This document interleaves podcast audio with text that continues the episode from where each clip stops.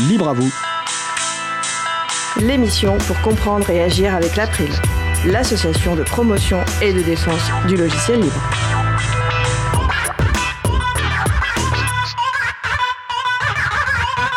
Bonjour à toutes, bonjour à tous. Des démarches pro-libres dans l'éducation. C'est le sujet principal de l'émission du jour. Avec également au programme la chronique de Vincent Calam sur le thème de la légende dorée de la communauté spontanée. Et en fin d'émission, peut-être la présence exceptionnelle de Luc pour sa chronique sur le thème Je suis suprémaciste. Vous êtes sur la radio Cause Commune, la voix des possibles, 93.1 FM et en DAB+, en Ile-de-France et partout dans le monde sur le site causecommune.fm. Soyez les bienvenus pour cette nouvelle édition de Libre à vous, l'émission qui vous raconte les libertés informatiques. Proposée par l'April, l'association de promotion et de défense du logiciel libre. Je suis Frédéric Couchet, le délégué général de l'April. Le site web de l'April, c'est april.org. Vous pouvez trouver une page consacrée à cette émission avec tous les liens et références utiles et également les moyens de nous contacter. N'hésitez pas à nous faire des retours ou nous poser toutes questions.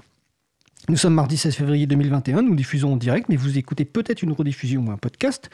À la réalisation de l'émission pour le démarrage, euh, Adrien Bourmont et pour la suite, Étienne Gonu. Bonjour euh, les amis. Salut. Salut.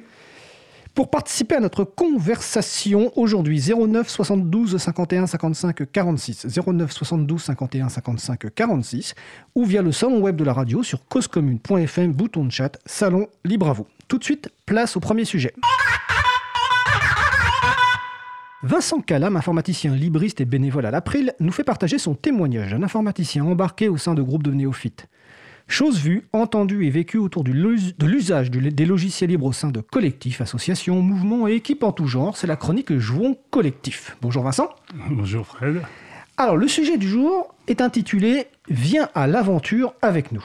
Oui, alors aujourd'hui, je vais m'amuser à prendre le contre-pied de ma chronique précédente où j'avais dit tout le bien que je pensais du travail des graphistes. Non, bien sûr que je vais en dire du mal, évidemment. Seulement le danger d'un graphiste trop réussi c'est qu'on finit par se demander si c'est trop beau pour être vrai. Alors, je vais prendre pour exemple le site euh, Contributopia, qui est un projet porté par Framasoft. Alors, le, le graphisme du site est, très joli original, change des graphismes habituels car il s'appuie sur des dessins qui sentent bon le, crayon et l'aquarelle. Ils apportent une, chaleur souvent absente des images trop lisses faites par ordinateur. Bref, je le trouve très réussi. Alors je vais juste préciser donc Contributopia, le site c'est contributopia.org et Framasoft c'est framasoft.org, ce qui permet aux gens de découvrir ce site basé sur des graphismes aquarelles et crayons. Alors pourquoi est-ce trop beau pour être vrai? Le projet Contributopia n'est- pas une réalité? Ah si, si, de toute façon, loin de moi, loin, loin de moi dans cette chronique de- l'idée de porter un jugement sur le projet lui-même. Si je pars de l'exemple de Contribu- Contributopia, c'est que le style du dessinateur, entre manga et fantasy, m'a évoqué le vieux souvenir d'un jeu de rôle auquel je jouais dans les années 80, ça, date. L'évocation d'un jeu de rôle dans une chronique sur l'informatique libre mérite quelques éclaircissements. J'explique, dans les jeux de rôle, je précise pour ceux qui ne connaissent pas, de nombreuses situations de jeu sont résolues par des jets de dés.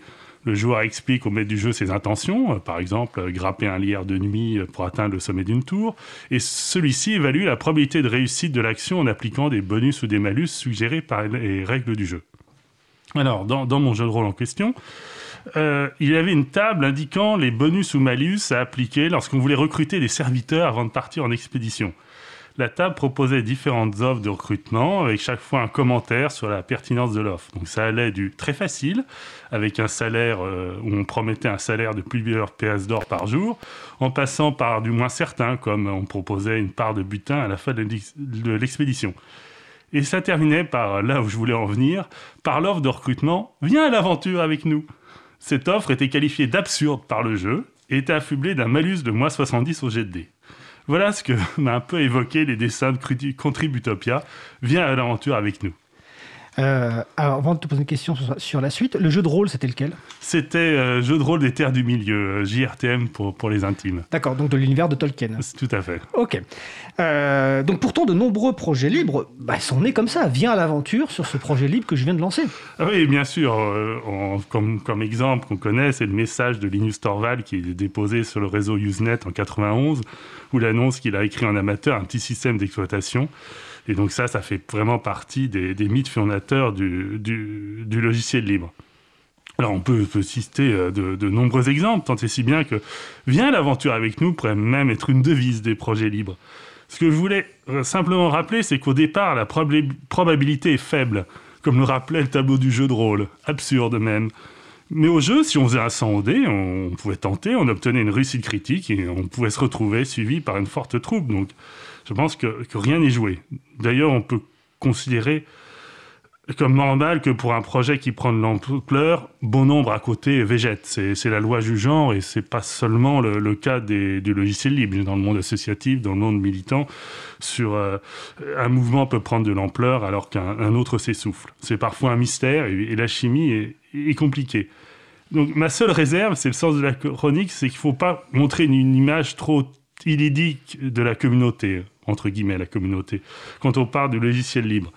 De même que dans les jeux de rôle, les auberges ne sont pas pleines de candidats à l'aventure. De même, l'Internet n'est pas plein de personnes prêtes à vous rejoindre parce que vous publiez de code, ne serait-ce que tout simplement parce que chacun a ses priorités, ses projets en cours, et ne nous a pas attendu pour avancer de son côté. Alors, mon petit niveau, j'en avais fait l'expérience l'année dernière. J'avais envoyé un, message sur la liste libre association de l'April présentant des logiciels sur lesquels je travaille. J'ai eu des, retours sympathiques et chaleureux, mais bien sûr, ça n'a pas déclenché une avalanche de contributions rien de surprenant, on va dire, en, termes de probabilité. J'ai dû faire un 15 à mon jet de dés, tout simplement. Bon, il faudra tout simplement que je réessaye dans une autre auberge. Qui sait, un jour, j'obtiendrai aussi une réussite critique à mon jet de dés. Bah écoute, euh, Vincent, j'ai envie de te dire, euh, on va lancer les dés une fois. Euh, tu, tu, viens de parler d'un projet. Explique-nous, c'est quoi ce projet sur lequel tu, tu travailles? Alors, c'est le projet sur lequel je travaille pour la Fondation Charles-Paul Meyer, qui était un logiciel de gestion de, de fichothèque, donc de, fiches documentaires, donc d'abord utilisé en interne pour la, pour la, Fondation, euh, pour ses bases de données internes, et également utilisé pour des, sites de ressources documentaires. Et voilà. Et l'année dernière, j'avais fait un, gros travail pour essayer de le rendre un peu plus euh, accessible aux, utilisateurs, à des nouveaux, des nouveaux venus, on va dire. Et aux contributeurs et aux contributrices aussi, si j'ai bien compris. Voilà, tout à fait. Donc ton auberge est ouverte, mais pour l'instant, tu n'as pas eu beaucoup de candidats et de candidates. voilà, disons, il faut que je fasse le tour des auberges et peut-être que je propose aussi une bière avec simplement viens à l'aventure avec nous. Bah, ou une cervoise, ou effectivement, euh, à consommer avec modération. On rappelle que l'alcool est dangereux pour la, santé. Euh, comment s'appelle ce logiciel? Alors, euh, BDF, c'est un logiciel de, gestion de fichothèque. C'est fichothèque.net. Voilà, fichothèque.net. Donc si ça vous intéresse, ne serait-ce que pour l'utiliser, allez sur fichothèque.net éventuellement, si vous voulez bah, contribuer ou offrir une boisson à Vincent, euh, quelle que soit la boisson, il est évidemment euh, ravi. Euh, est-ce que tu souhaites ajouter quelque chose? Oui, bah, pour l'instant, les boissons, c'est moi qui les offre. Et alors, vous pouvez échanger une boisson contre une, une fondue. Vincent est un grand spécialiste de, de, fondue. on, a, on, a, hâte que les conditions sanitaires puissent nous permettre de refaire des fondues, mais ceci dit, une petite aparté. Euh, donc fichotech.net, vous pouvez découvrir ce, projet. Ben écoute, euh, merci Vincent. Donc c'était la chronique euh, Jouons collectif de Vincent euh, Calam, donc qui est bénévole à l'April. Merci Vincent, puis bonne fin de journée. Merci, bonne Bien sûr, tu peux rester avec nous pour le sujet principal. Alors nous allons faire une petite pause musicale nous allons écouter un morceau qui, je crois, avait été suggéré par Vincent dans une précédente émission qui s'appelle La valse des, des vieux sabots par les Bretons de l'Est. On se retrouve dans deux minutes. Belle journée à l'écoute de Cause Commune, la voix des possibles. Cause Commune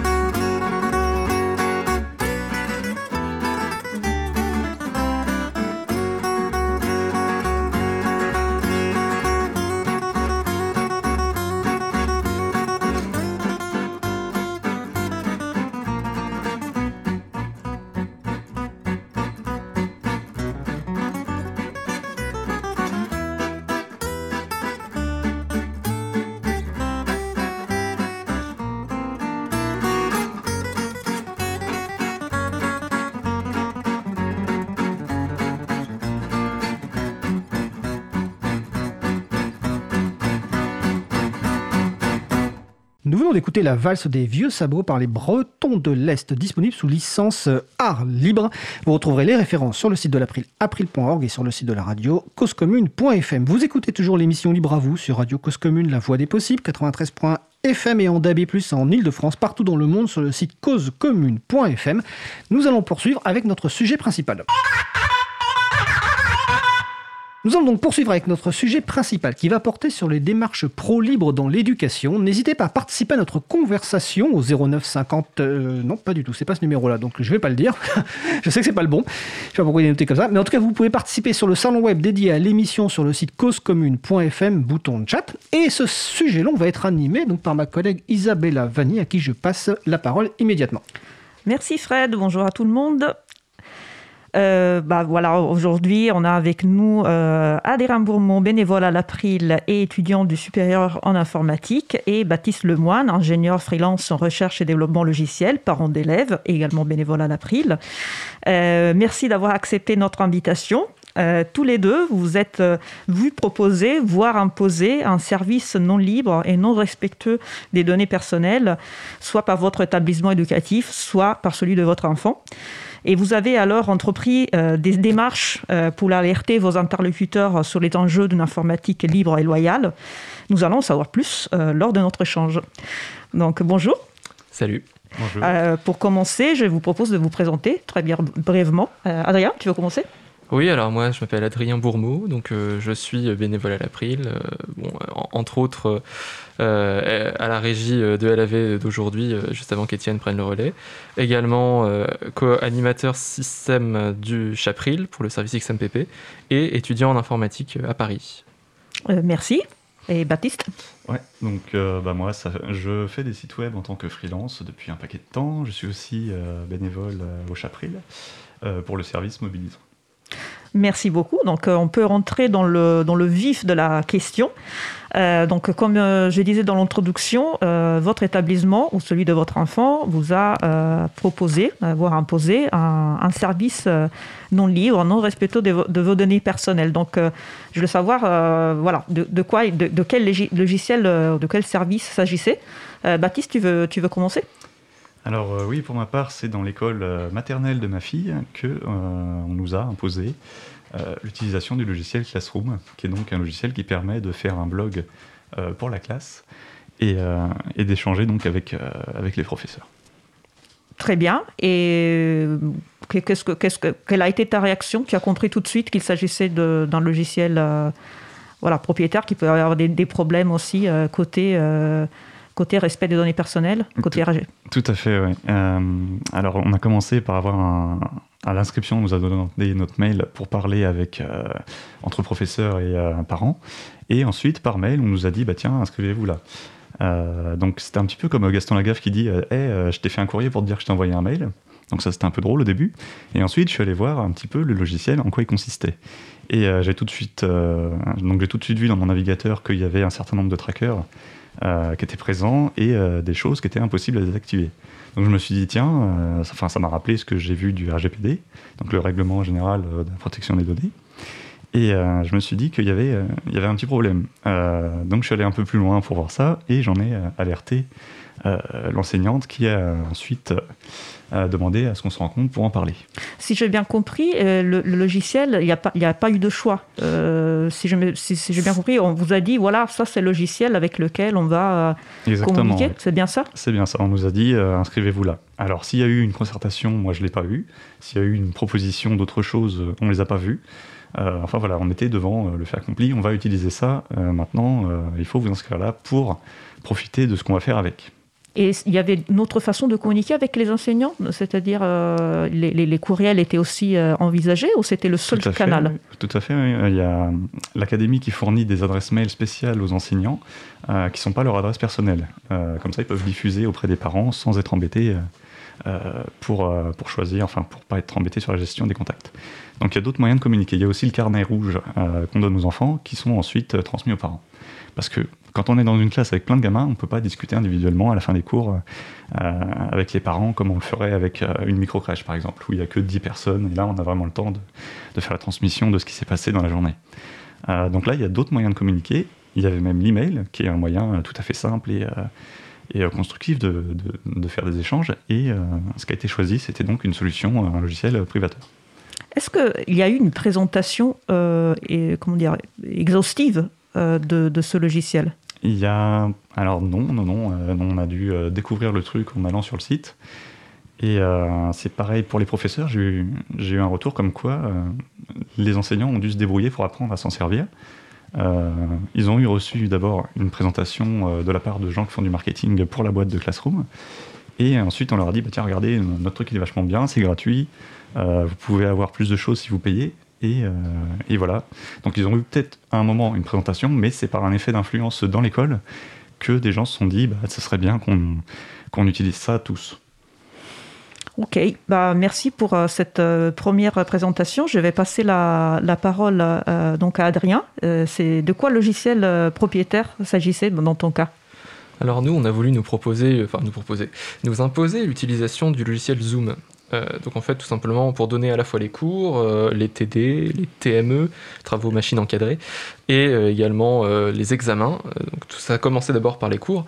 Euh, où on nous a dit que bah, voilà, les cours auraient lieu sur telle adresse, euh, merci de vous y connecter à l'heure. Euh, évidemment sans avoir présenté avant quel était l'outil, sans jamais avoir expliqué ce qu'on allait y faire exactement. ça s'est fait vraiment très très vite comme ça, tout simplement donnant l'adresse. Donc déjà à partir de ce moment-là, j'étais réticent à utiliser le logiciel, j'ai écrit quelques mails à mes enseignants qui ne m'ont jamais répondu. Euh, donc le moment où j'ai commencé un petit peu à euh, m'exciter, c'est-à-dire que je me suis dit il va falloir que je réagisse, que, que j'aille plus haut. Donc j'ai envoyé un mail au directeur de, de l'UE. Euh, l'unité d'enseignement, en gros c'est la matière. Mmh. donc j'ai écrit un mail et il m'a répondu assez sèchement que c'était son choix et qu'il était libre de faire ce qu'il voulait.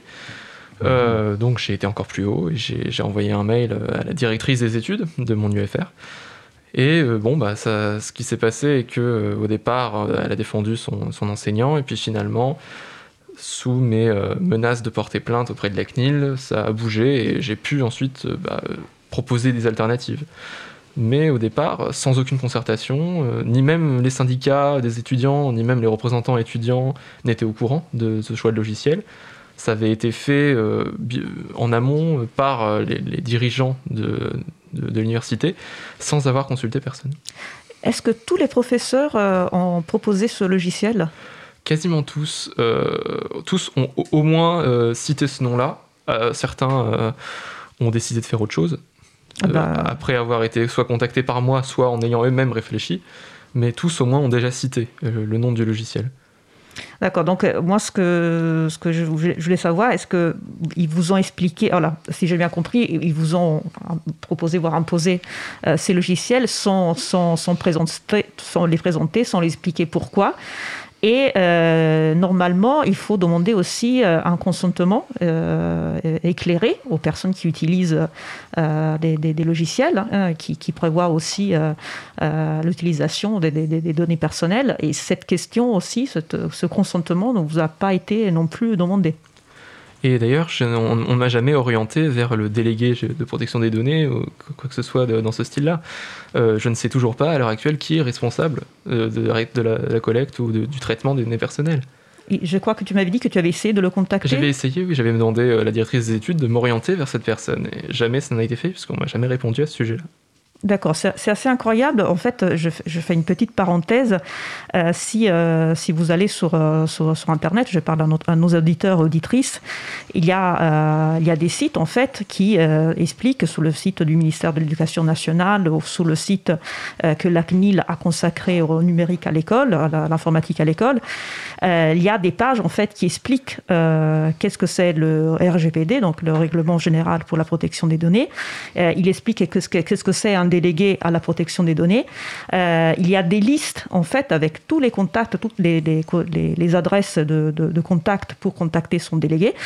Euh, ce délégué à la protection euh, des données personnelles a vraiment, comment dire, la fonction de conseiller euh, de veiller à ce que les, données personnelles soient respectées.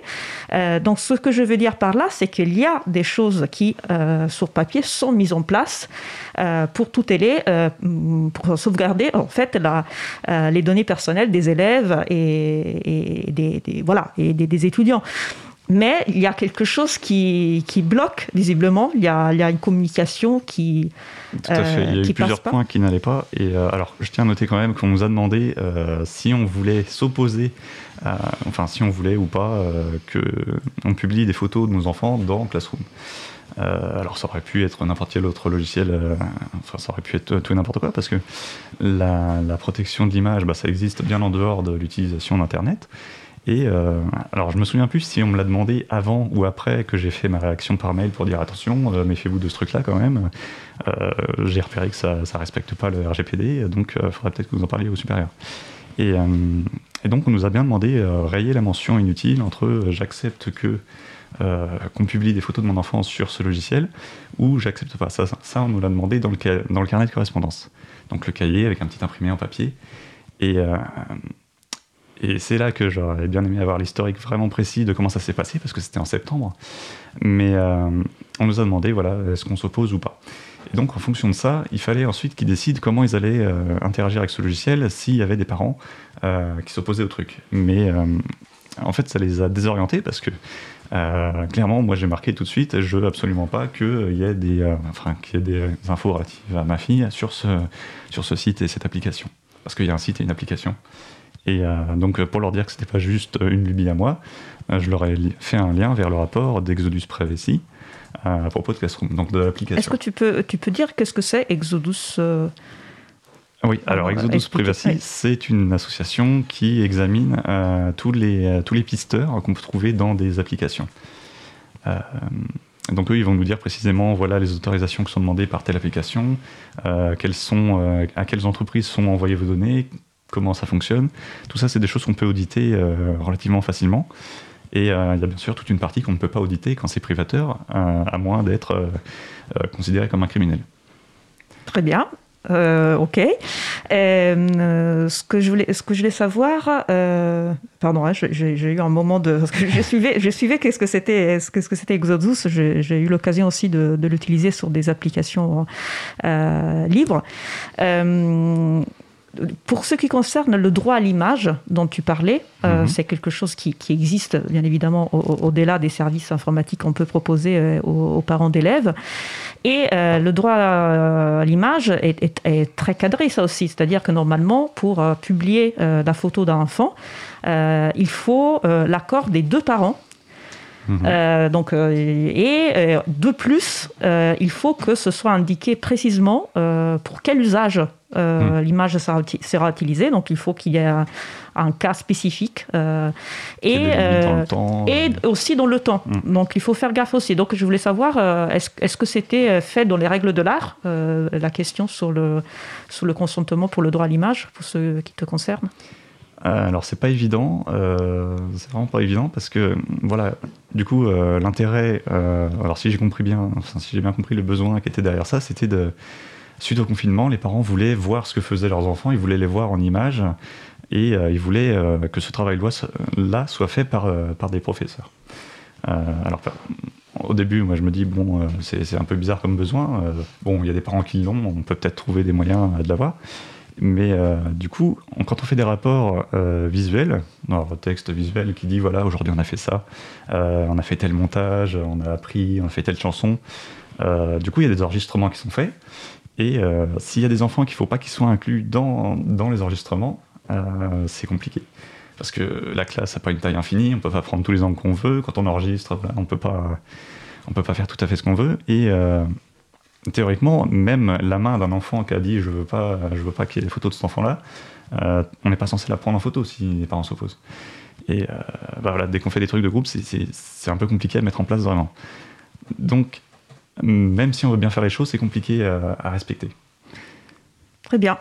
Euh, je, passe à nouveau la parole à, Adrien qui, nous, qui nous, faisait un teaser, un petit, euh, un petit teaser tout à l'heure, c'est-à-dire qu'il y avait euh, effectivement, au-delà de, Zoom, il y avait aussi la possibilité d'utiliser un logiciel qui est libre, respectueux des données personnelles et qui, incroyablement ou, pas, il était à disposition, c'est-à-dire il était déjà installé et disponible pour les professeurs. Tu peux nous en parler plus, s'il te plaît? Mais En fait, donc le problème venait du fait que euh, la façon dont est euh, organisée l'université, on a euh, deux administrations. D'abord l'administration de l'UFR, qui est l'unité de formation et de recherche, et l'administration générale de l'université. L'organisation générale avait décidé d'acheter des, licences pour Zoom qu'il fournissait donc à tous les UFR, donc y compris l'UFR d'informatique, de physique, de chimie ou je sais pas quoi. Et il y avait l'administration de notre UFR, celui d'informatique, qui avait décidé de, enfin, qui avait décidé, dont certains membres avaient décidé de mettre en place un serveur Big Blue Button dans euh, l'ENT, l'environnement numérique de travail de euh, l'université. On va rappeler brièvement ce que c'est Big Blue Button pour les personnes qui ne connaissent pas. Big Blue Button, c'est un outil euh, de visioconférence avec un tableau intégré, possibilité de mettre une présentation, de faire du partage d'écran, avec un chat en, live pour discuter rapidement ou poser des questions. Il y avait aussi des notes partagées intégrées. voilà, il y a plein de choses très sympas avec. Et ça, ça avait été mis en place sur, sur Moodle sur euh, donc le Moodle, qui est un, logiciel qui est utilisé par quasiment toutes les universités hein, que, je connais. Et ça avait été mis en place. Simplement, bah, des enseignants s'étaient dit Oh, j'ai le choix entre les deux propositions de l'administration. Et euh, beaucoup se sont tournés euh, vers la proposition de l'administration générale qui, pour eux, apparemment, paraissait plus commode. alors que ça demandait aux étudiants de créer un compte sur Zoom. alors que, pourtant, avec Big Blue on n'avait pas besoin de créer de compte, c'était déjà intégré dans nos mot de passe et compte, enfin identifiant de l'ENT. Donc euh, personnellement, moi j'ai pas compris quelle était euh, la commodité supplémentaire, à part euh, d'utiliser un truc américain parce que c'est américain.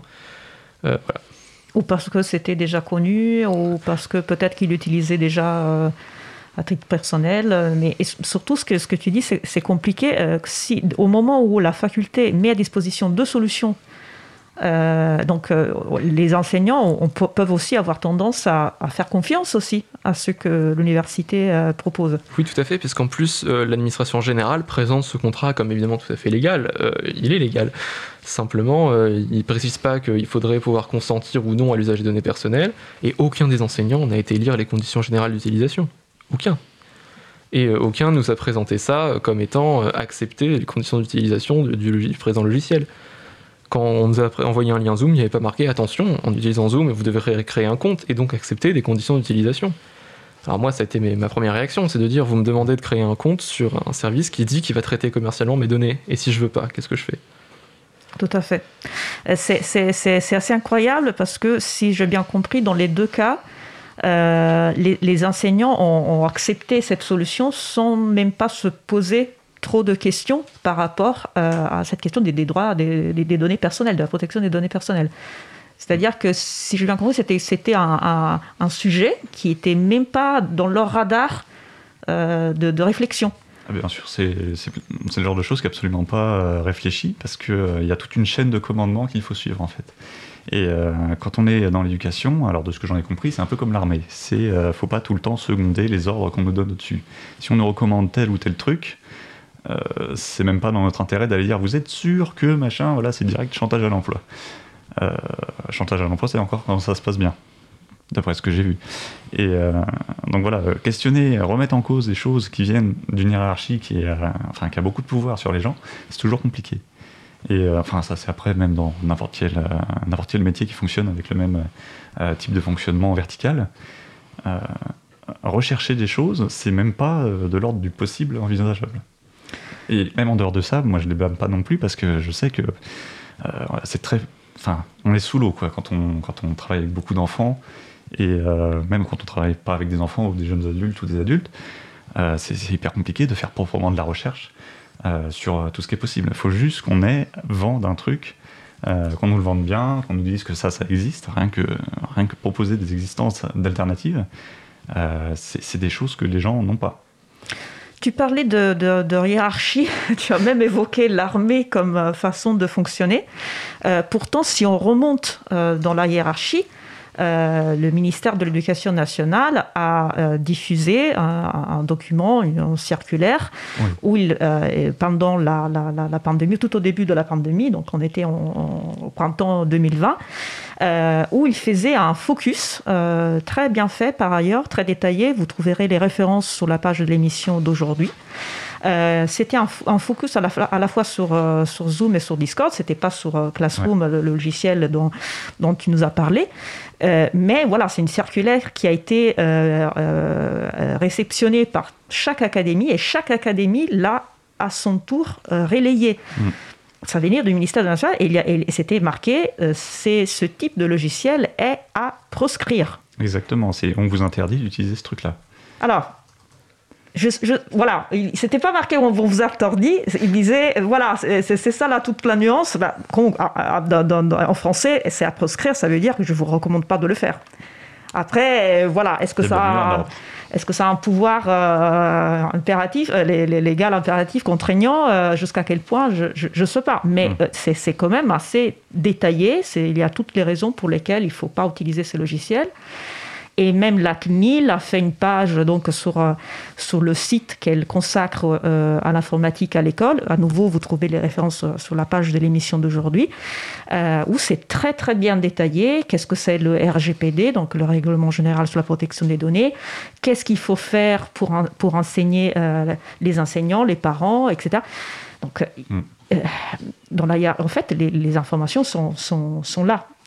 Exactement. Mais après, il y a aussi le choix des, outils et, puis il y a aussi euh, euh, le fait que chaque académie, euh, comment dire, chaque collectivité devrait aussi mettre à disposition un ENT, donc un espace numérique de travail. Et il y a aussi cet aspect, il y a quelques collectivités qui, qui essayent de le faire dans les règles de l'art et d'autres qui, qui n'ont pas les moyens ou la volonté de le faire. Donc il y a plusieurs choses je, dis ça juste pour ne pas mettre tout sous, la, sous les épaules des, des enseignants. Bien sûr. Et puis d'ailleurs, euh, moi je constate quand même que l'éducation nationale a essayé un petit peu de, pousser vers, vers le logiciel libre, puisqu'ils ont mis en place app.education.fr. Euh, la région Île-de-France aussi a mis en place des, des choses, euh, notamment une instance Bigloboton qui est sur l'ENT d'Île-de-France.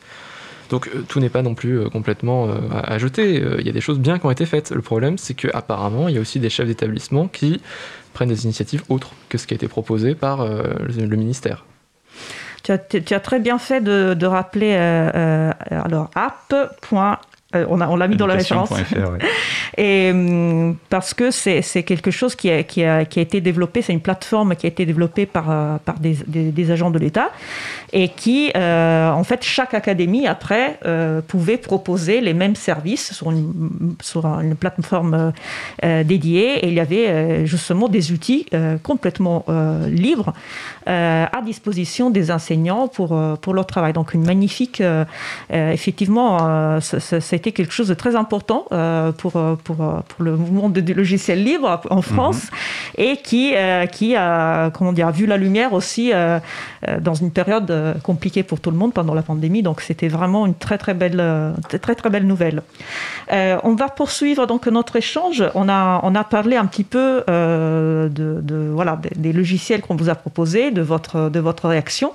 Et je laissais savoir un petit peu quelle, quelle démarche vous avez mise en place d'ailleurs tu en as déjà un, peu parlé, euh, pour essayer de euh, comment dire, décoincer un peu la situation. Parce que toi, si j'ai bien compris, tu ne pouvais pas euh, assister au cours et tu ne pouvais même pas donner l'examen, vu que tu ne voulais pas que tes données soient commercialisées. Quoi. Ouais, au départ, donc j'ai pas pu assister au cours en direct. Donc, en négociant un petit peu, j'ai dit quand même que j'avais tout à fait le droit de, refuser de faire ce partage de données personnelles, en plus pour un traitement commercial.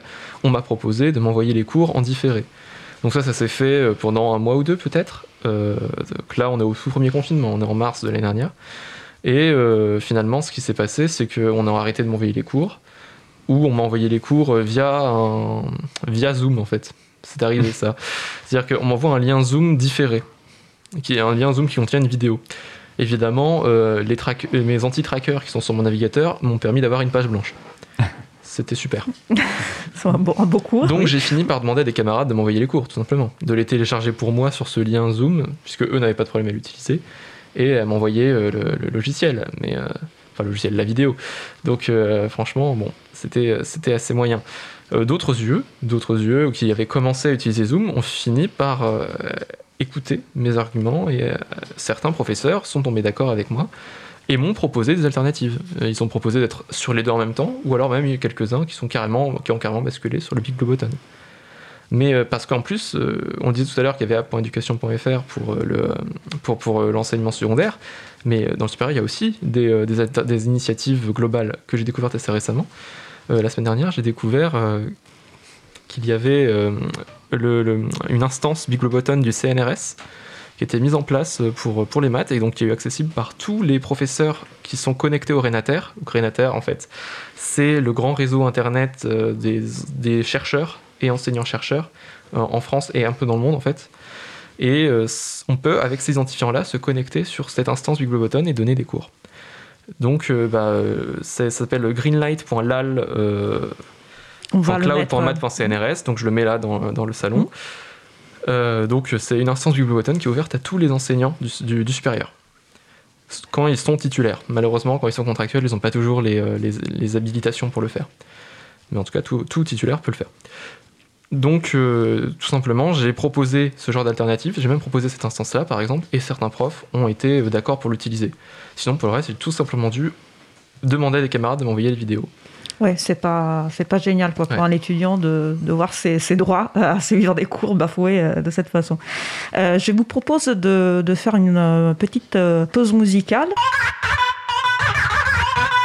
Et je laisse la parole à Fred qui, connaît le, titre et qui pourra vous la présenter. Et en plus, c'est moi qui l'ai choisi. Euh, juste avant ça, donc un soutien absolu au personnel de l'éducation nationale et je vous encourage à écouter l'antenne libre que j'avais consacrée donc le 24 novembre dernier avec notamment euh, trois enseignantes euh, de Seine-Saint-Denis qui était intervenu par téléphone, enfin même quatre d'ailleurs je crois, euh, voire même cinq peut-être parce qu'il y avait aussi Pablo IVX, Vincent Xavier. En tout cas voilà, on avait consacré deux heures d'émission le 24-11-2020 aux conditions des profs dans cette période très compliquée, donc soutien absolu au personnel de l'éducation nationale. Et donc on va écouter une musique qu'on a déjà écoutée, mais je l'adore, vous allez bouger, je vous promets, vous allez bouger. Ça s'appelle Requiem for a Fish par The Freak Fandango Orchestra. On se retrouve dans 4 minutes. Belle journée d'écoute de Cause Commune, la voix des possibles. Cause Commune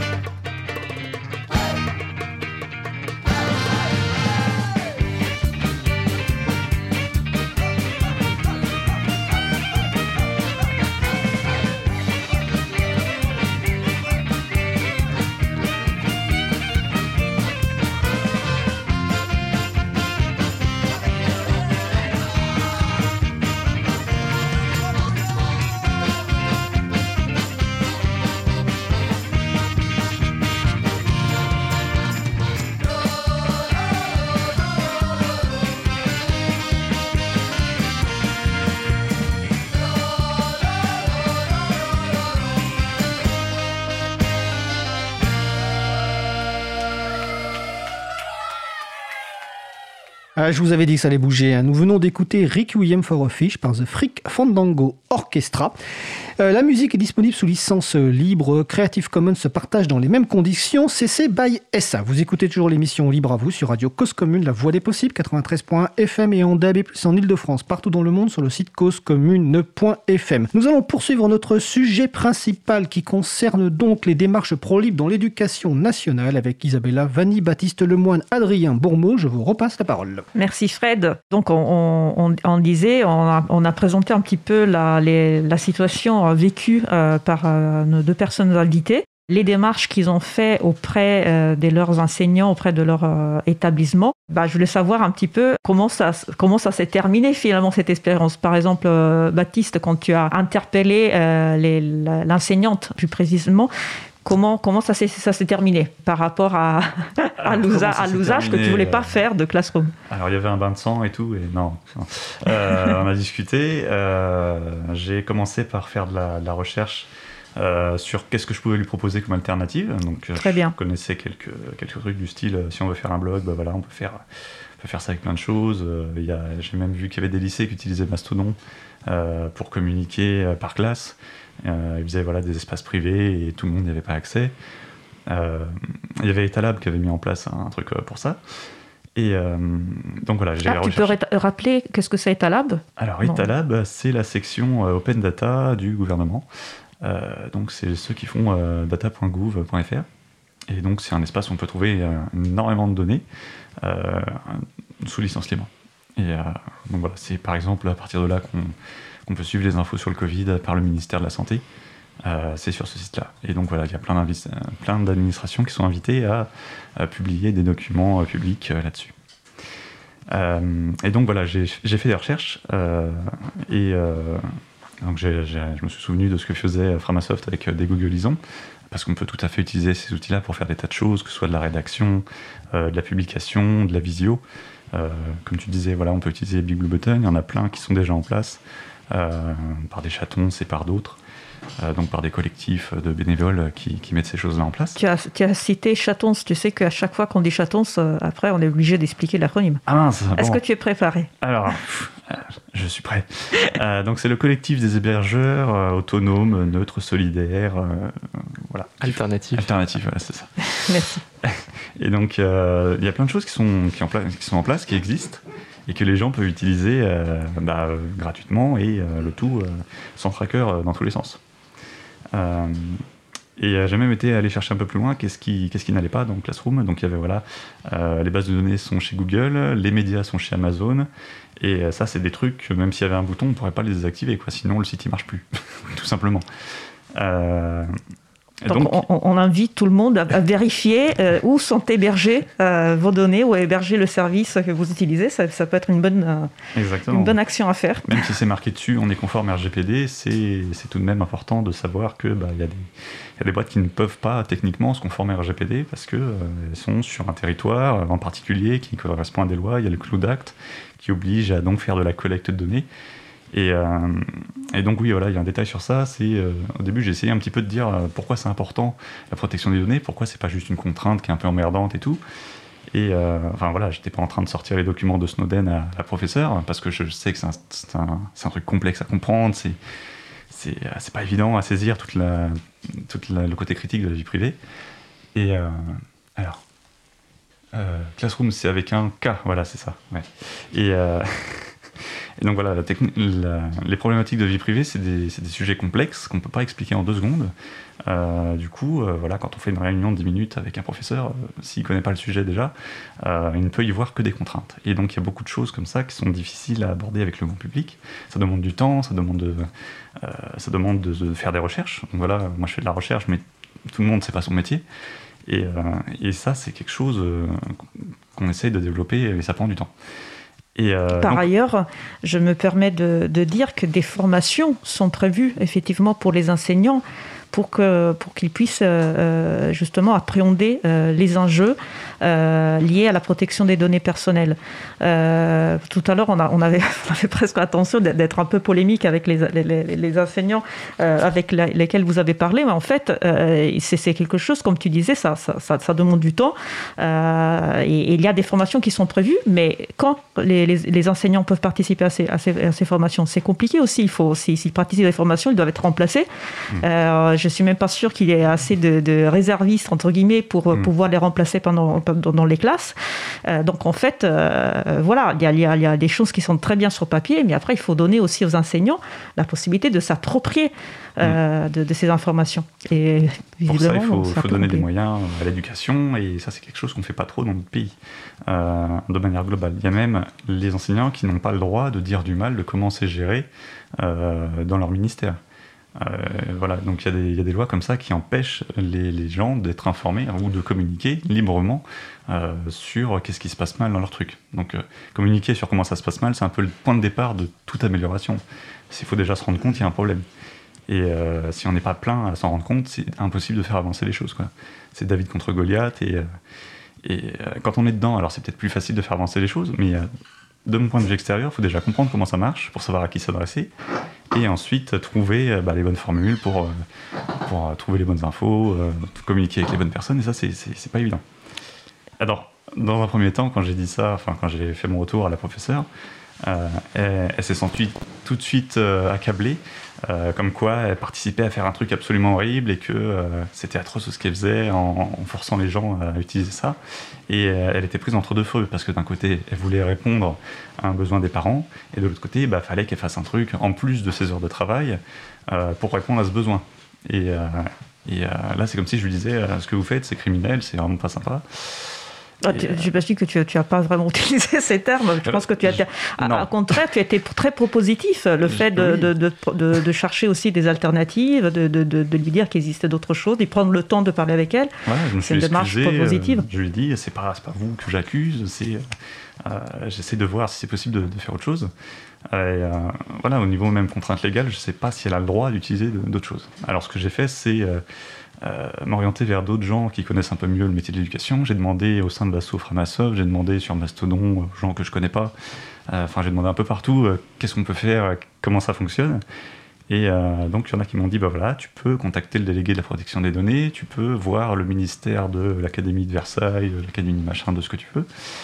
Et eux, ils font des recommandations. donc, c'est-à-dire qu'ils n'imposent pas aux gens d'utiliser telle et telle solution, ils leur disent vous pouvez, vous pouvez faire ça. Si vous ne faites pas, bah, tant pis, débrouillez-vous. Et même si vous voulez utiliser, débrouillez-vous, parce qu'apparemment, les professeurs, ils se retrouvent tout seuls euh, quand, ils, adoptent un logiciel. Euh, ce que me disait l'enseignante, c'est que pour prendre en main le truc, ça lui a pris 5 heures le, premier jour. Elle s'est retrouvée à minuit à essayer de mettre en place les photos, d'écrire les trucs. De comprendre comment on configurait le truc, et elle était vraiment toute seule. elle, était très volontaire finalement, elle voulait faire quelque chose de, bien. Euh, c'est juste que voilà, elle, elle manquait d'informations sur l'importance de faire attention à ce, que, à ce qu'on utilise. Euh, je redonne la parole à, Adrien pour savoir un petit peu comment ça s'est terminé finalement cette, cette aventure. Est-ce que tu as réussi à trouver le bon interlocuteur ou la bonne interlocutrice? Est-ce que tu as, tu as réussi finalement à, à obtenir de ne pas utiliser Zoom? Alors moi en plus c'était pas vraiment le, même, euh, même référentiel parce que je suis euh, dans une université qui, parle d'informatique. Donc c'est des profs qui font de l'informatique au quotidien. Certains sont des chercheurs. C'est leur domaine. Euh, l'une des yeux où c'était le plus compliqué donc unité d'enseignement la matière où c'était le plus compliqué d'obtenir un résultat ça a été une UE de réseau. Une UE même de technologie du web du coup, euh, bah, euh, j'allais pas leur apprendre ce que c'était que le, traçage ou ce que c'était qu'un cookie. Ou, enfin bon, ils savent tout ça, c'est leur métier. Et justement, c'est ça apparemment qui les a le plus, le plus crispés, c'est que je viens leur dire que c'était pas conforme à ce, que moi je voulais, que j'étais pas d'accord de partager mes données personnelles avec ces outils-là, et que eux me disaient bah oui, mais euh, moi j'ai choisi ça et je le fais en connaissance de cause puisque je c'est mon métier et, quand c'est comme ça, à qui on s'adresse Justement, c'est bien le euh, problème, puisque j'ai jamais trouvé de représentant, enfin de délégué des données personnelles. J'ai, la seule chose que j'ai pu faire, c'est aller menacer la directrice des études de poser une plainte. Ce qui s'est passé, c'est que finalement, elle a, elle, entendu raison, elle a été parlée à l'enseignant, et j'ai obtenu ensuite un arrangement. L'enseignant m'a dit uniquement pour l'examen, parce que là c'était dans le cas d'un examen, on voulait qu'on voulait me faire passer sur Zoom, donc j'allais pas pouvoir euh, faire un examen différé. Hmm. Donc là on, a- on m'a fait oui, ok, on va essayer de trouver un arrangement, et j'ai réussi à passer seul l'examen sur Big Blue Button pendant que tout le monde était sur Zoom. C'est-à-dire que euh, l'enseignante, en fait, elle a, elle a pas réagi à tes arguments, elle a réagi à la menace, à la menace de, de plainte. La directrice des études. Et elle a été ensuite voir l'enseignant de cette UE qui lui a décidé de suivre ce qu'on lui disait, c'est-à-dire évitons la plainte, faisons passer l'examen parce que là il n'y a pas le choix, et puis ensuite on reviendra sur Zoom pour les cours et il se débrouillera comme avant. Donc euh, là-dessus, bah, ça s'est résolu comme ça, j'ai pu passer mon examen, euh, j'ai eu mon lieu et tout, va bien. Maintenant, c'est pas fini, ça continue. Euh, là, actuellement, je suis encore en train de- d'envoyer des mails pour dire je ne suis pas d'accord d'utiliser Zoom. Je suis encore en train d'essayer de convaincre des, professeurs d'utiliser autre chose qu'un outil propriétaire qui, en plus, dem- demande le consentement à l'utilisation commerciale de données personnelles. J'y arrive petit à petit. Il y a certaines UE qui m'ont dit OK. Mais j'ai encore des UE actuellement qui veulent m'obliger à utiliser Zoom. Même Discord. Alors là, franchement. Est-ce qu'on est peut euh, dire de quoi il s'agit pour Discord Di- Discord, c'est tellement éloigné du principe même de l'éducation que je sais pas ce que ça fout là. C'est censé être un, un truc de chat pour les jeux vidéo. C'est vraiment rien à voir. Je bon. Euh, euh, oui, oui, oui, je vois une question d'Étienne. Effectivement, j'ai sollicité les syndicats. La réponse a été euh, on s'en fout de ton truc, nous on veut revenir en cours en présentiel. C'est tout ce qu'on m'a répondu. Oh, pas cool. Ouais. Pas gentil. Donc au, au moins une petite victoire, on peut dire. C'est-à-dire que tu as quand même obtenu de faire, de faire l'examen sur, sur la plateforme euh, Big Blue Button.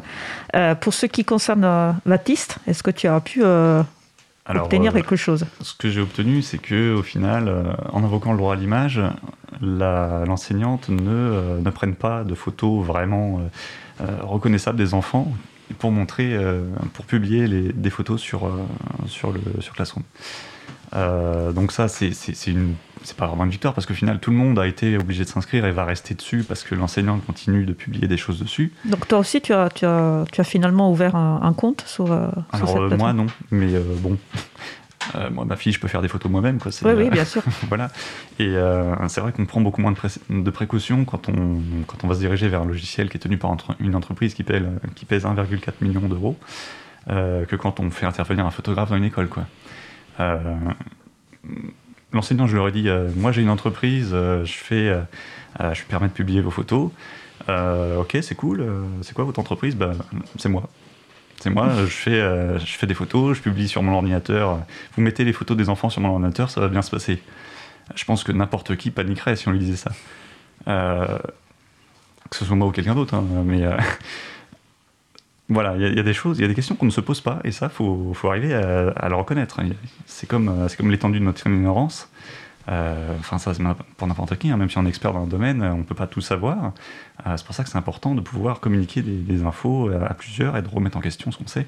Que la méthode par laquelle on prend des infos. À propos de, de- de communiquer les infos, pour l'instant, on a parlé des, des- des enseignants, euh, mais il y avait d'autres personnes euh, qui pouvaient être des alliés euh, dans vos démarches, c'est-à-dire les, les autres parents d'élèves pour toi, Baptiste, ou les autres étudiants pour, euh, pour ce qui concerne euh, Adrien.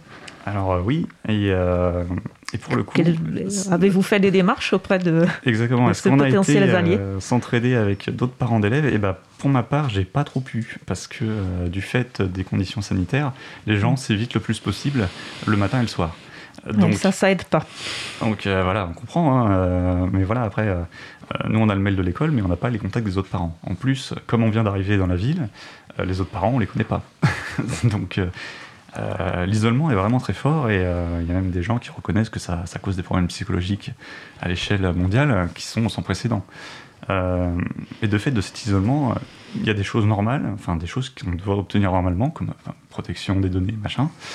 Euh, tout ça, c'est hyper compliqué. J'avais vraiment l'impression de partir en croisade pour un truc hyper banal en fait. Rien que de dire, bah, j'ai pas envie qu'on se serve de tel truc pour, euh, euh, pour publier des infos sur ma fille. Et euh, tous, les, en- enfin, tous les parents euh, devraient pouvoir, euh, devraient pouvoir demander ça et, et que ce soit entendu. Est-ce que tu as identifié un canal possible, potentiel de communication pour parler avec les autres parents? Je ne sais pas si- s'il y a... Alors oui, j'ai du coup identifié d'autres choses parce qu'on a, au début de l'année, on s'est un petit peu mobilisé avec les autres parents pour ouvrir une nouvelle classe. Une nouvelle classe parce que quand il y a 31, 32 élèves par classe en maternelle, c'est c'est compliqué pour les professeurs et pour tout le monde. Et donc ça n'a pas abouti. Mais on a pu ouvrir le dialogue avec d'autres parents, comme ça, et avec la FCPE. Donc la, FCPE, c'est le, un genre de syndicat des parents qui, qui, se bat donc pour des choses diverses et améliorer la qualité de vie dans l'école. Et donc eux, voilà, je leur ai mis en place un, un newsgroup, alors une liste de diffusion, euh, pour communiquer euh, en gagnant beaucoup de temps sur la gestion des adresses. Et on a fait un petit peu comme ça euh, communiquer. Mais voilà, j'ai pas, j'ai pas été plus loin parce que voilà, il y a toujours une dynamique de, de pouvoir et d'influence dans les groupes. Et si je disais, bah, c'est moi qui ai demandé qu'on ne voit pas la photo de vos, de vos, enfants sur tel truc, mmh. eux ne comprenant pas du tout le souci des protections des données, c'est ce qui est arrivé en réunion de parents d'élèves. Hein. Ils ont dit oh, c'est dommage, euh, on n'aura pas des photos de nos gamins et tout. c'est, toute la difficulté de, de, promouvoir euh, des, des, outils respectueux des données personnelles, c'est-à-dire qu'il faut euh, prendre en compte aussi les sensibilités, le, le, manque d'information de ces interlocuteurs. Il faut, il faut amener les choses de la bonne façon, étape par étape. Et peut-être que tu voulais pas tout de suite rentrer. voilà, je voulais pas tout de suite me brouiller avec tout le monde. Donc, à ce moment-là, je me suis dit bon, je vais pas l'expliquer en deux secondes. Oui, je me permets juste d'intervenir parce que je vois une question euh, sur le salon web et j'ai vécu, enfin, ma fille a vécu exactement la même chose. Donc c'est Cricri qui dit, ah. enfin une question, une remarque. Le pire, c'est que certains enfants peuvent avoir honte de parents qui ne font pas comme tout le monde, je rappelle que, avant de vous laisser savoir si tu as eu le même, le même cas, qu'un jour ma fille au téléphone s'excusait d'utiliser LibreOffice, alors qu'en fait, normalement, c'était une obligation dans l'éducation nationale. Donc, euh, ah. est-ce que tu as le même cas que donc, ce que signale Cricri sur le salon web? Eh ben, J'aimerais bien, mais euh, je n'ai pas du tout de, contact avec les autres parents. Ah euh, Comme tu disais, tu viens d'arriver dans l'école, d'accord Voilà, ça fait six mois qu'on est dans l'école, enfin et on n'a toujours pas trop pu discuter avec les autres parents. C'est clair que le contexte sanitaire aujourd'hui n'aide pas et espérons que ça puisse être plus facile euh, bientôt. Euh, Adrien, par rapport à voilà, la recherche de potentiels alliés, est-ce que tu as fait des démarches dans ce sens? Oui, j'ai cherché. J'ai beaucoup cherché. Hein. Je suis tombé euh, sur le mur de WhatsApp. C'est-à-dire que vraiment, je me suis aperçu que tout le monde se parlait via WhatsApp, via Discord, via tous les trucs que je veux pas utiliser et que je refuserai toujours d'utiliser. J'ai, grâce à un professeur qui a fait une erreur, c'est-à-dire qu'il a envoyé un mail sans cacher les adresses de tous les autres élèves, j'ai pu euh, créer une liste de diffusion. Et donc j'ai pu envoyer ma réponse au professeur qui disait nous allons utiliser Zoom. J'ai envoyé la réponse à tous les élèves en même temps. Hmm. Je me suis donc fait connaître. Parce qu'en en fait, ils n'étaient même pas au courant de mon existence, alors que ça faisait peut-être six mois que je faisais mes démarches avec les, avec les enseignants. J'ai pu exposer mon point de vue. J'ai eu quelques réponses bienveillantes, quelques-uns qui étaient d'accord avec moi, mais ne voulaient pas se lancer dans une croisade. Et puis, carrément, des, réponses désobligeantes euh, me hmm. disant que j'étais indésirable et que je les empêchais d'étudier et d'avoir leur lieu. Bon, hmm. moi, je n'aurais pas répondu à ces gens-là, hein, mais euh, je me suis dit, peut-être qu'il y aurait peut-être des gens avec qui je pourrais. Non, finalement, j'ai pas pu avoir d'alliés sur ce coup-là. Euh, il y aurait... Si j'avais dit que je voulais euh, rouvrir les, les, cours euh, au présentiel, là par contre, j'aurais eu 100% d'alliés. Mais non, les protéger. Ça manque beaucoup. les protéger d'une utilisation commerciale de leurs données sans consentement, non, ça, ne touche pas assez. Et on est en informatique. Voilà, je rappelle ça quand même. J'ai failli, failli, le dire, on est quand même dans des études d'informatique, mmh. donc théoriquement, on devrait être les plus au courant des des, enjeux euh, par rapport à l'utilisation de logiciels propriétaires ou de logiciels hébergés euh, euh, par des, entreprises américaines, etc. Donc j'imagine que ça, a dû être un peu frustrant quand même. Alors heureusement, j'ai des enseignants, certains, hein, d'ailleurs la plupart du temps ceux qui travaillent dans les domaines de l'architecture ou du système d'exploitation, qui sont les plus sensibilisés aux logiciels libres. certains qui voilà, sont, sont, à fond derrière la FSF, même un qui est membre de la FSF, je crois, euh, qui, FSF, donc la fondation pour euh, la fondation pour le logiciel libre, très bien, euh, américaine, hein, fondation américaine. donc certains qui étaient vraiment à fond derrière moi, qui m'ont dit super, on te soutient. Par contre, voilà, pas plus que ça. On te soutient verbalement. Ça ne veut pas dire qu'on va aller voir notre collègue enseignant pour lui dire tu pourrais pas faire un effort. Ça non. Soutien moral. bah oui, moral. Ça aussi c'est dommage parce que comme tu, tu as fait de la finalement de la de la de la promotion du logiciel libre aussi, de la sensibilisation. Euh, les, entre collègues aussi, on pourrait imaginer qu'il pourrait y avoir des démarches de ce sens. Mais ça, c'est le problème de cloisonnement qui existe beaucoup dans l'université, qui va de pair d'ailleurs avec l'autonomie des, universités. Hein. C'est qu'en plus d'être complètement autonome du ministère de l'éducation, enfin de l'enseignement supérieur, il y a des gros conseils d'administration qui dirigent les universités. En plus, les UFR sont complètement cloisonnés entre elles, les unités de formation. Et dans les UFR, les UE sont elles-mêmes un peu cloisonnées. C'est-à-dire qu'on a des enseignants qui ne parlent pas beaucoup entre eux, certains qui sont dans des laboratoires différents. Euh, du coup, bah, ces laboratoires, ils sont peut-être pas à côté, ils sont peut-être à l'autre bout de la Mm. fac, euh, on sait pas trop. Et Mm. ces gens parlent pas beaucoup. Ceux dans une même lieu se parlent. Et encore, quand c'est pas entre contractuels, parce que là, les contractuels, apparemment, ils parlent à personne. C'est vraiment dommage. Il n'y a pas, euh, en fait, des, des- des moments, ou des lieux euh, de, de, de rencontres, d'échanges, alors que on, penserait que dans l'éducation, c'est une chose importante aussi d'échanger son point de vue avec, euh, avec ses collègues. Je, pense que c'est même euh, primordial, quoi, pour, euh, euh, voilà, pour avoir d'autres points de vue, euh, pour réfléchir à comment on enseigne, à comment on peut s'améliorer. Donc, il y a aussi des, des enjeux liés à l'organisation même. Mm, Et puis aussi, peut-être un autre enjeu qui est celui, peut-être, euh, je sais pas, de, de l'enrichissement personnel des, des enseignants eux-mêmes. C'est-à-dire que certains manquent peut-être de culture. Je vois par exemple des, des enseignants de, de technologie du web qui ne connaissent pas la différence entre le logiciel libre et l'expression libre de droit. J'ai eu cet exemple, une professeure de technologie du web qui m'a dit Ah oui, vous voulez parler de ce logiciel libre de droit Je leur dis Pardon, non, non, je parle de logiciel libre. Et Hmm. en fait, ils avaient aucune idée de ce que c'était. Du coup, je me, suis- me demande peut-être que c'est l'éducation qu'ils ont eux-mêmes suivie, euh, le cursus qu'ils ont suivi, qui leur a jamais appris. Ou euh, voilà, ils ont peut-être pas eu le temps de se mettre dans cette recherche-là. Donc moi, je m'interroge si vraiment il y a besoin de faire de la formation informatique à des profs d'informatique, c'est qu'il y a un problème on dans, leur, dans leur cursus. Ah, Ça pourrait être intéressant. hein. Il y a bien euh, un cursus spécial pour. euh, il y a un truc qui parlait de essayer de faire du OpenStreetMap, euh, éduquez-vous à la protection des données. Ça, c'est inscrit dans les logiciels, enfin dans les euh, comment les programmes pour apprendre au lycée. Il y a un cours spécialement pour ça. J'avais regardé son programme. Il y a des choses qui sont vraiment sympas. C'est beaucoup mieux que ce que moi j'avais eu quand, quand j'étais au lycée, où il y avait le brevet informatique internet qui disait voilà, vous savez faire un tableur, vous savez chercher, enfin écrire un truc dans une page web. C'est bon, vous êtes, euh, vous êtes calé. euh, et encore à l'époque, on se méfiait beaucoup plus de ce qu'on pouvait trouver sur Internet. On disait attention, c'est dangereux, euh, euh, publiez pas des infos sur vous, faites gaffe quand vous mettez des photos. C'est vrai, il y avait plus de, il y avait le principe de prudence qui, Il y a une prudence qu'on ne retrouve pas du tout euh, aujourd'hui. Euh, il y avait même les gens qui étaient beaucoup plus sensibles à se dire bah tiens, moi je peux publier des choses, tout le monde a, a voix au chapitre. Euh, il y avait même des gens qui étaient extrêmement techniques et qui disaient bah moi j'ai un blog, il tourne sur mon ordinateur. C'est pas euh, une autre machine quelque part qui le fait tourner. Et aujourd'hui, j'ai des gens qui me disent mais dis-moi comment ça marche le cloud? Il y a vraiment un truc avec les nuages? Euh, Il y a des fils reliés à des nuages, il y a des tours, comment ça se passe? Non, désolé, le cloud c'est juste l'ordinateur de quelqu'un d'autre. Ah, C'est bien d'évoquer ça, parce que comme on le disait au début de l'é- de l'émission, euh, en fait, il y a les informations, il y a, il y a, il y a, il y a des, il y a des sites, il y a des, des formations qui sont prévues pour les enseignants et pour, et pour, les, et pour les élèves. Peut-être que euh, comment dire, on ne fait pas assez pour que euh, finalement on, on s'assure que l'information passe. Et il y a... Oui, en fait, je voudrais réagir Oui. à une question euh, qui est que, en fait, euh, bah, si, d'accord, il y a une petite différence entre logiciel libre et respect de la vie privée et des données personnelles. Sauf qu'on ne peut pas être sûr qu'un logiciel respecte vraiment la vie privée et les données personnelles, en tout cas nos choix en termes de données personnelles, si le logiciel n'est pas libre. La seule façon de pouvoir étudier le fonctionnement du, du programme et peut-être même le modifier si jamais ça va pas, c'est que ce- le logiciel soit libre. Donc c'est différent, mais en fait c'est complètement lié. ben, c'est la, c'est la base, c'est le premier brick, c'est le, le- le brick nécessaire pour, euh, Tout à fait.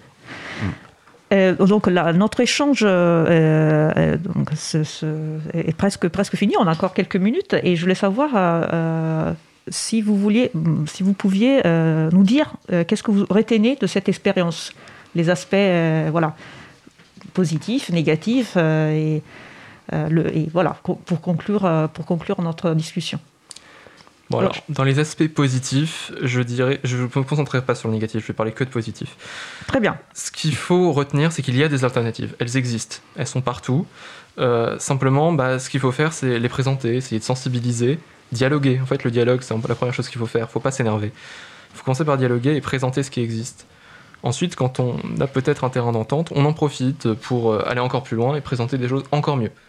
On commence par le petit, dire voilà, on a la possibilité de faire ça pour un cours, peut-être pas pour tous. On présente des alternatives qui marchent pour certaines choses à faire euh, pendant pendant euh, l'UE, mais on parle pas de tout tout de suite. Et petit à petit, si on voit que l'enseignant réagit plutôt bien, on peut lui présenter carrément euh, la solution complète où on peut faire tous les cours sur des logiciels libres. Et s'il est d'accord, bah, tant mieux, tout ira bien. Euh, Dans les alternatives qu'on a, on a évidemment celles qui sont déjà installées par euh, les, universités, ça existe. Il y a des fois des, ENT, des environnements numériques de travail, qui ont des systèmes de logiciels libres euh, tout à fait utilisables pour les cours. Sinon, bah, on peut se tourner vers euh, les chatons, qui ont des choses qui sont très bien. Euh, moi, j'ai pas envie de faire encore du prosélytisme, mais il y a Chapril. Hein. Chapril existe. C'est la contribution de l'association April au collectif euh, Chatons, en fait. Voilà. Et sinon, bah, il y a évidemment les services du CNRS qui fonctionnent aussi très bien. Et, quelle, serait, quelle sera ta prochaine démarche Là, actuellement, je suis en train de lutter encore contre Zoom, contre une UE de technologie du web. Je leur ai proposé le service du CNRS, j'attends une réponse. D'accord. Puis si ça marche pas, bah, je vais encore aller voir. Tu au courant. Voilà. On remontera encore plus haut, c'est tout. ça marche. Baptiste, un, petit bilan en point, eh ben, positif euh, surtout. oui, alors euh, en bilan, il faut toujours se poser des questions lorsqu'on inclut un intermédiaire technique euh, dans son flux de travail. lorsque les gens entrent dans une cage dorée, ce n'est pas parce que c'est une cage, c'est parce qu'elle est dorée. Et donc c'est essentiel de se poser les bonnes questions quand quand on manque de temps, quand on n'a pas le temps de chercher beaucoup de choses, il faut pouvoir s'entraider euh, avec les autres. Et euh, voilà, donc euh, moi je, suis super content d'avoir déjà reçu beaucoup d'aide de la part des autres personnes que j'ai sollicitées. Et voilà, donc j'ai pu trouver le délégué à la protection des données et je retire de ça qu'il n'y a pas tant, tant d'efforts à faire que ça pour obtenir des choses vraiment concrètes. Des choses vraiment utiles dans la défense des libertés des gens et, qu'on puisse un peu plus voir sur le long terme. Pas mal la métaphore de la, de la cage de raie. je la réutiliserai. Euh, c'est aussi important d'avoir des beaux logiciels pour attirer le chaland. Très bien. Euh, est-ce qu'il y a une, question que je ne vous ai pas posée à laquelle vous aurez voulu répondre? Non, on me dit qu'il y, a une minute de temps, donc euh, je vous propose de faire un message, le mot de la fin, un message pour conclure notre échange en 20 secondes chacun. Ok, bah, un gros soutien à tous les gens qui bossent dans l'éducation parce que c'est franchement pas facile, surtout en ce moment. Et euh, il y a des gens qui sont volontaires. Je tiens à souligner que ça existe, des gens qui veulent vraiment faire du libre parce qu'ils ont, euh, ils ont compris, ils sont sensibles à, toutes ces valeurs. Je crois me rappeler d'ailleurs que, que, tu as trouvé une école qui, qui voulait faire euh, une démarche. J'ai une école et d'autres organismes qui veulent mettre en place des choses libres. C'est pas l'école de, de, de, ta fille C'est pas eux, non, malheureusement. Mais, ils, ont envie, ils, ont envie, de, de se, voilà, de, de, se libérer euh, d'un point de vue informatique. Très bien. Adrien? Non, moi je crois que j'ai à peu près tout dit, mais euh, on peut toujours euh, reparler encore de Chapril et dire que bah, on, a des services qui peuvent aider, visio.chapril.org qui permet de faire des visioconférences. Il y a encore chez les chatons Big Blue Button de Ethic IT euh, qui permet de faire des, euh, visioconférences adaptées à l'éducation avec un tableau blanc intégré, possibilité de présentation, de partage d'écran, qui permet d'avoir beaucoup d'utilisateurs en même temps, ce qui ne permet pas toujours euh, le, logiciel Jitsi. Donc ça aussi à conseiller. Mais si on veut vraiment être dans les clous pour l'éducation, c'est mieux d'utiliser les instances faites par les universités ou celle du CNRS. Celle du CNRS est parfaite pour ça.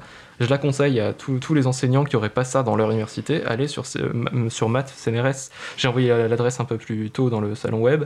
Euh, On va la rajouter dans la référence. Oui, l'URL est super. Si, si que quelqu'un a réussi à noter, euh, on mettra les références sur le site de l'April et de la radio. Euh, merci beaucoup pour euh, ce rétro d'espérance et pour vos, démarches. donc, les, les, logiciels libres et respectueux de données personnelles sont sont pas, comment dire, sont un peu loin d'être encore la norme euh, dans les établissements éducatifs, mais on a vu ensemble que les, que les, choses commencent à bouger et il y a des alternatives. Et, vous avez contribué à faire bouger les choses euh, avec vos actions de sensibilisation. Donc, euh, merci à vous à ça, pour ça et merci d'avoir participé à notre émission d'aujourd'hui. Merci à vous. Merci à tout le monde. Eh bien, écoutez, merci à vous trois. Donc, le sujet euh, principal, c'était les démarches pro-libre dans l'éducation, donc avec Isabella Vanay, Adrien Bourmeau, euh, Baptiste Lemoine. Donc, on a déjà parlé de Chapril, mais je vais rappeler, donc chapril.org, vous trouverez différents services libres et loyaux. On a parlé de visioconf, d'audioconf, de messagerie instantanée pour sortir de WhatsApp si vous voulez, pour gérer des événements avec Mobilisons. Et en plus, les deux animateurs de ce service sont en face de moi, hein, Baptiste et Adrien. Vous pouvez aussi créer un sondage. Et plus globalement, l'ensemble des structures qui proposent des services libres et loyaux, c'est chatons avec un s.org. N'hésitez pas à y aller. Et pour finir, pensez à mes euh, trois profs préférés, Coralie, Émilie et Cécile, qu'elles profitent bien de leur repos bien mérité actuellement. On va faire une pause musicale. Alors, on va encore bouger dans un autre style dans cette pause musicale. Nous allons écouter Egger par Stone from the Sky. On se retrouve dans 4 minutes. Belle journée, le coup de cause commune, la voix des possibles. Cause commune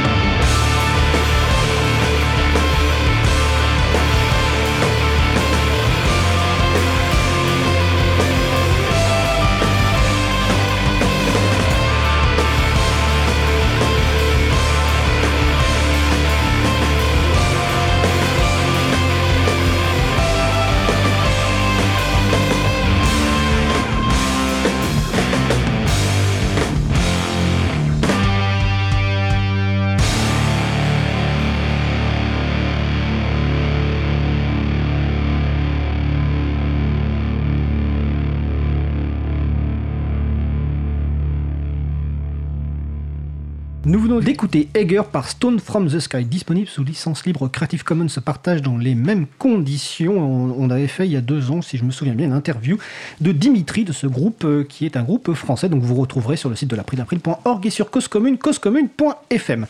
Vous écoutez toujours l'émission Libre à vous sur Radio Cause Commune, La Voix des Possibles, 93.fm et en DAB+, en Ile-de-France, partout dans le monde sur le site causecommune.fm. Nous allons passer au sujet suivant.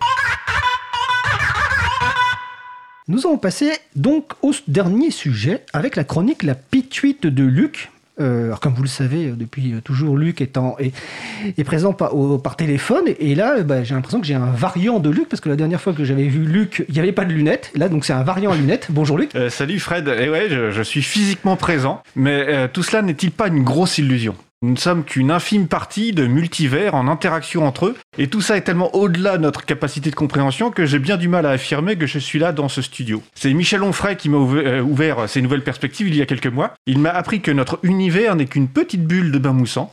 Il a expliqué en conférence, et je le cite précisément.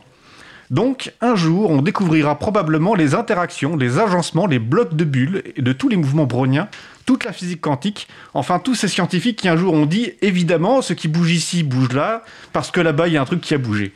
À 10 milliards d'années-lumière, il y a eu ça, ça a produit un effet d'onde gravitationnelle. Fin de citation. Alors pourquoi, comment On ferait conclu, eh bien c'est ainsi. Moi je trouve ça brillant.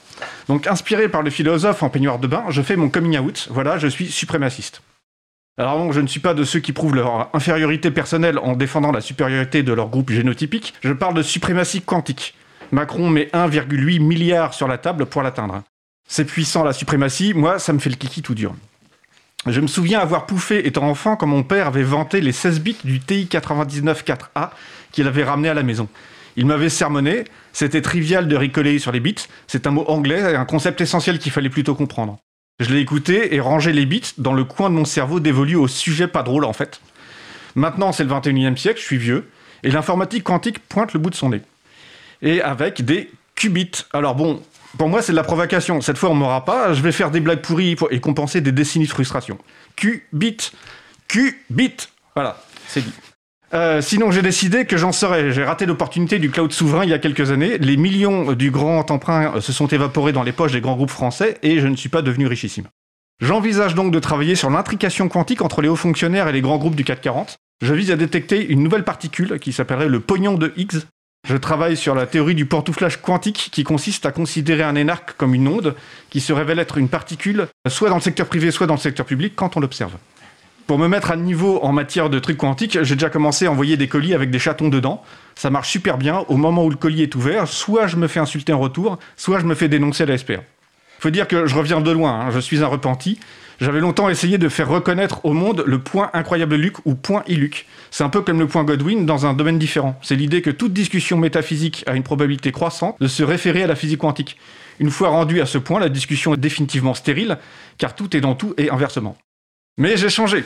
Je ne vais plus chez le médecin, je me soigne avec la thérapie quantique. C'est un truc de précurseur, hein, car dès les années 70, il a été postulé par Fritz Albert Popp, c'est un Allemand, que les cellules émettent des biophotons qui génèrent un champ d'énergie à l'intérieur et autour du corps humain. Maintenant, quand j'attrape une chlamydia, je vais voir un praticien quantique dont l'énergie va entrer en communication avec le champ informationnel et vibratoire de mon appareil urinaire. Ça remet d'aplomb la communication électromagnétique intercellule et paf, je suis soigné.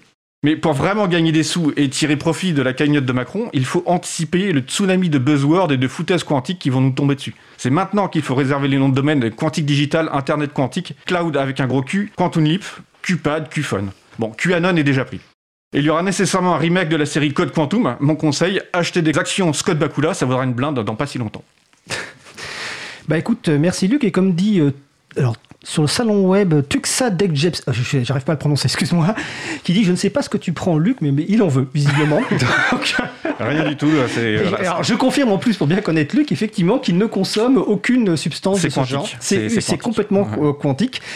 Et on va rappeler donc que Scott Bakula, dont tu cites à la fin, c'est ce, chercheur ou ce médecin quoi, qui euh, voyageait dans le temps, prenait, rentrait dans le corps de personnes pour euh, les arranger leur vie. De la grande série, oui. Voilà, et en espérant un jour pouvoir revenir à, sa propre euh, époque, si je me souviens bien. C'est ça, oui, c'est une citation de vivre encore. Hein, Exactement. Mais je ne sais pas lequel de nous deux, je me souviens plus plus, plus vieux, mais en fait, bon. Je crois que Euh, c'est toi quand même. Oui, je crois que c'est moi malheureusement. Je, je- je crois qu'on a juste. Alors, si, si on je précise pour le signalement euh, CSA que vous envoyez un mail à contact@april.org, on transmettra à Luc pour euh, les signalements CSA. Juste que je vois qu'on a un tout petit peu d'avance, ou en tout cas il nous reste un tout petit peu de temps.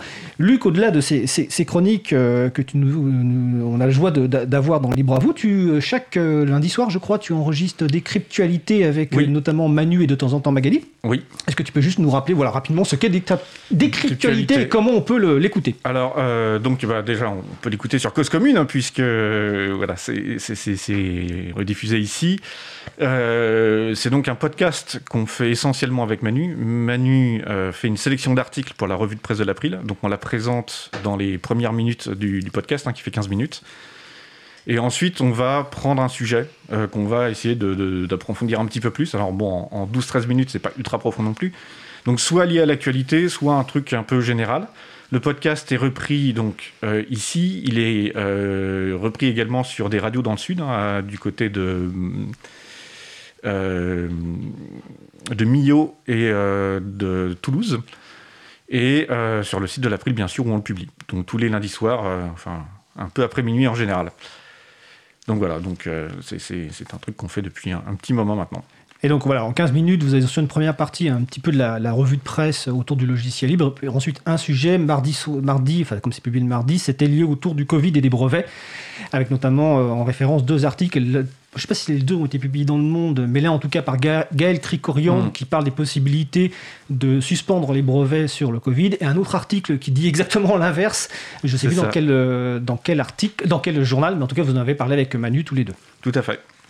Donc je vous encourage, donc c'est le décryptualité, donc c'est chaque mardi sur april.org et c'est diffusé sur Radio Cause Commune et sur d'autres radios, dont notamment les radios euh, dans le sud. Euh, et bien écoutez, nous allons passer aux, aux annonces finales. Et puis merci Luc, excuse-moi. Merci.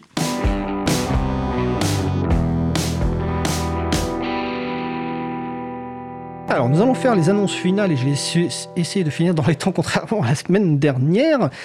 Alors c'est bientôt le printemps ici et vous allez pouvoir sortir, faire la... euh, oui, enfin bon, avec un certain nombre de respect. Mais en tout cas, nous venons de relancer l'initiative Libre en Fête. Donc pour accompagner l'arrivée du printemps, des événements de découverte de logiciels libres, la culture libre autour du 20 mars.